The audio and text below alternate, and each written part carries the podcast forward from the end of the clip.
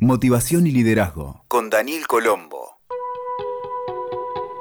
Hola, soy Daniel Colombo y hoy quiero que hablemos sobre cómo gestionar las emociones en el trabajo. Durante casi un siglo, sobre todo en la era industrial global, hablar de las emociones en el trabajo parecía, no sé, una herejía. Mostrar lo que se siente y expresarlo prácticamente condenaba al fracaso de cualquier trabajador.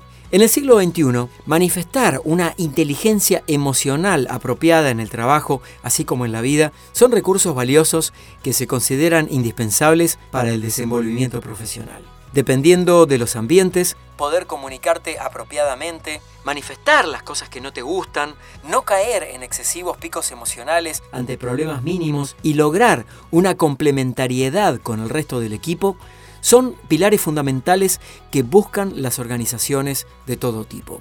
Las emociones que aparecen en forma de estallidos, como son la ira, la queja, la frustración, el enojo recurrente, tanto desde la cúpula de la empresa como en los miembros de una organización, son altamente contaminantes y generan un desgaste basal que lleva mucho tiempo recuperarse.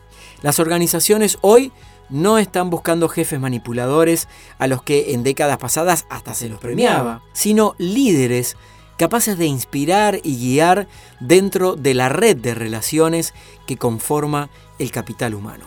Esos quiebres emocionales han llevado incluso a la ruina a muchas empresas debido a que hace que disminuya notablemente la productividad y por supuesto los resultados.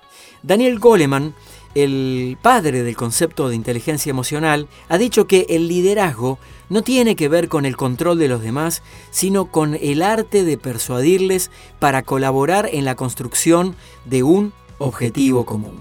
Entonces, un aspecto relevante para empezar a gestionar las emociones en el trabajo es, por ejemplo, empezar a hacer una buena gestión de las quejas. El desafío actual es tomar las quejas dentro del ámbito del trabajo y transformarlas en una oportunidad positiva de crecimiento y aprendizaje. Una cosa es ser firme en las observaciones críticas, esto tiene mucho que ver con el pensamiento crítico, y otra es ser hiriente. Aquí el recurso es medir el impacto que van a tener nuestras palabras, nuestros gestos, nuestras acciones en el conjunto de los colaboradores o los empleados y proyectarlos en el tiempo.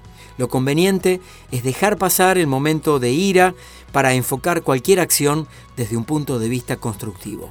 Después viene también la necesidad de gestionar las críticas. En cualquier empresa hay personas criticonas a las que es muy difícil sacarlas de ese seteo interno. Generalmente surge de la imposibilidad que esas personas tienen en poder llevar adelante y con éxito determinadas tareas por los que su frustración la expresan en forma inapropiada. La crítica es inconducente si no va acompañada de oportunidades de mejora. Entonces aquí va el recurso práctico. Ante cada crítica, busca siempre que se haga una devolución suave y firme a la vez, con un pedido concreto de que se presenten al menos tres soluciones alternativas y vas a observar cómo paulatinamente va a disminuir el nivel de crítica. Entonces, por cada crítica, tres soluciones alternativas. Esto va a entrenar a todo el equipo a pensar siempre en términos de soluciones. Otro aspecto para gestionar las emociones en el trabajo es el de las rivalidades. El ego se expone crudamente en muchas personas. Aparece a veces la soberbia, la arrogancia, porque el ego es insaciable, es un acusador, es desmedido. Y en estos casos el líder podrá convocar en privado a las personas que, tienen algún problema en particular y que a veces se suelen enfrentar como si fuera una película en el lejano oeste de los sábados a la tarde en la tele. Entonces los invitará a las personas involucradas para tratar de detectar entre ellos a conversar sobre los puntos de contacto que tienen y desde ahí tratar de sanear la relación siguiéndola atentamente. También es importante para gestionar las emociones en el trabajo enfocarse en lo que se llama la gestión del cambio. Como estamos en un mundo en permanente transformación, hay que considerar que la mayoría de las personas tienen inseguridad ante lo nuevo. Entonces, si vienen cambios de cualquier tipo, es necesario que se consensúen y se comuniquen anticipadamente, sobre todo para desalentar lo que pasa en muchas empresas que se llama la carrera del rumor. En Chile le llaman a esto el correo de las brujas, en Argentina el famoso radio pasillo. Entonces, anticipa y afirma periódicamente, por ejemplo, la visión de la empresa o del equipo, de los proyectos que tienen en marcha y hacela transparente con mucha frecuencia. Y para concluir hoy, tenemos que hablar ¿Qué podemos hacer frente al desánimo y la falta de compromiso? Esto tiene que ver con la gestión de la responsabilidad para promover que cada persona se haga responsable por lo que le toca. La responsabilidad es la habilidad para responder ante los problemas.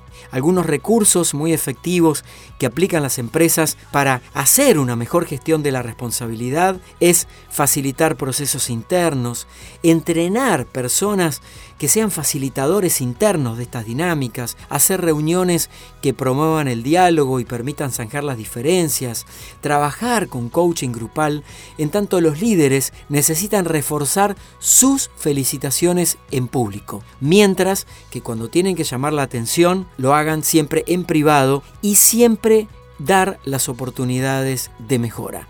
No solo llamar la atención, sino expresar las oportunidades de mejora. Todo esto en el tiempo va a permitir convertir esa carga emocional negativa en positiva. La sensibilidad bien entendida, el tacto, la cercanía del líder, la claridad en los procesos internos y la buena comunicación son los ejes fundamentales para gestionar asertivamente las emociones en cualquier equipo de trabajo. Depende del líder, depende de cada miembro de la organización y por eso hay que buscar siempre que conformemos un equipo y no solamente un grupo. Escuchaste Motivación y Liderazgo con Daniel Colombo. WeToker. Sumamos las partes.